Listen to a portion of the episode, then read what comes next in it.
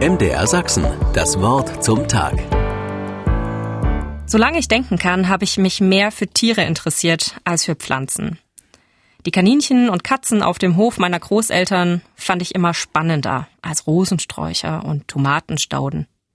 Grün war mein Daumen nie. Als ich auszog, schenkte mir eine Freundin eine Topfpflanze zum Abschied. Eine, meinte sie, die auch dann nicht eingeht, wenn du mal drei Wochen vergessen hast zu gießen. Mit dem Einzug in die erste Dienstwohnung bekam ich dann eine kleine Blumenrabatte dazu. Mit Rosen, Hortensien und bunten Stauden. In den ersten Dienstwochen hatte ich jedoch so viel zu tun, dass ich weder zum Gießen der Blumen kam, noch zum Schneiden der Rosen. Und was war bitte dieses grüne Gewirr, das sich um alle Halme legte wie eine Ranke?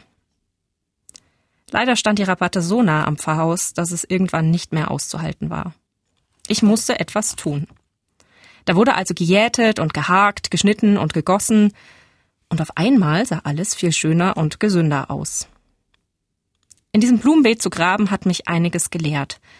Etwa, dass kleine Triebe Schutz und Fürsorge brauchen, bis sie stark genug sind, um für sich selbst zu stehen dass es sinnvoller ist, jeden Tag ein bisschen zu gießen, als nur einmal pro Woche sehr viel. Oder auch, dass es klug ist, nicht zu lange damit zu warten, um das Unkraut zu jäten. Der Garten, mein Lehrmeister. Dieser Gedanke gefiel mir. In den biblischen Geschichten wird erzählt, wie Gott den Menschen aus Erde schuf und ihn in den Garten Eden setzte.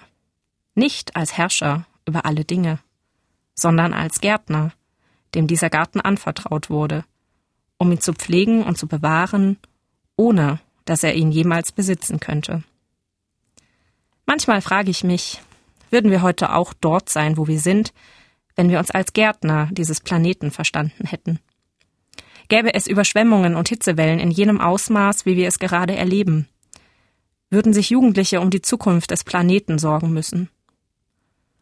Rückwirkend diese Frage zu stellen ist müßig, denn die Antwort lautet Nein. Noch ist aber vieles zu retten. Wie wäre es also, heute damit anzufangen und diese Welt zu betrachten als einen vernachlässigten Garten? Fangen wir an, ihn zu pflegen und tun wir alles, um ihn zu bewahren. MDR Sachsen, das Wort zum Tag.